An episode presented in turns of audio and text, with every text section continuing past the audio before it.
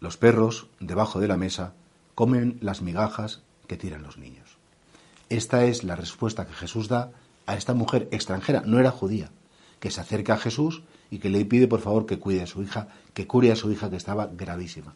Y aparentemente es un desprecio. Aparentemente dice, no, no, no está bien, primero dice, no está bien dar a los perros la comida de los hijos. Cualquiera se sentiría insultado.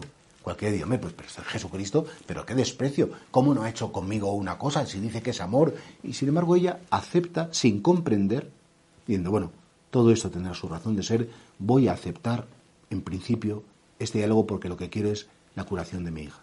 Entonces, entra, en, digamos, en esa dinámica que Jesús le ofrece, dice, sí, es verdad, pero los perros también se comen las migajas que caen de la mesa de los hijos. Con lo cual, primero estaba declarando que Jesús tiene todo el poder y que una migaja de Jesús es tan poderosa como todo el cosmos.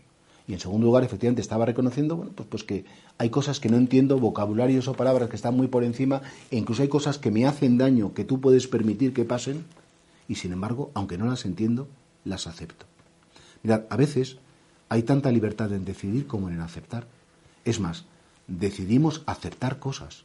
A veces la vida y la providencia de Dios es muy cruel y es muy dura.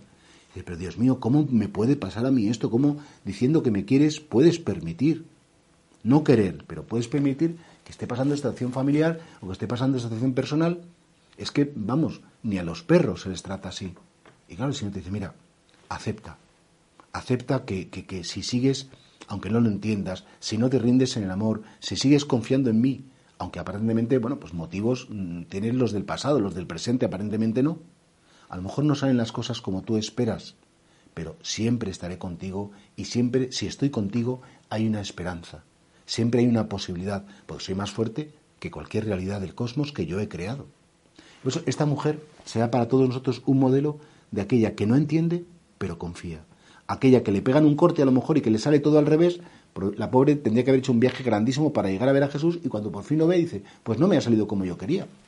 Y sin embargo, porque sigue confiando, Jesús se admira y dice, mujer, pero qué grande es tu fe. Que cómo, tienes esa capacidad de amar a tu hija, esa capacidad de confiar en Dios y de confiar en mí. Jesús no deja de admirarse de la posibilidad que tiene el hombre de ser muy grande aceptando su pequeñez. Esta mujer, porque aceptó su limitación, porque aceptó que no era judía, porque estaba pidiendo un favor extraordinario, en su humildad se hizo grande. Porque la humildad al final nos hace inteligentes, porque la humildad al final nos hace grandes. Cuando la vida nos desconcierte, cuando los planes de Dios no sean nuestros planes e incluso nos parezcan injustos, duros, es el momento de la confianza, es el momento de la humildad, es el momento de no levantar el puño al cielo, sino de decir, Señor, una migaja, un poquito y seguro que saldrá todo bien.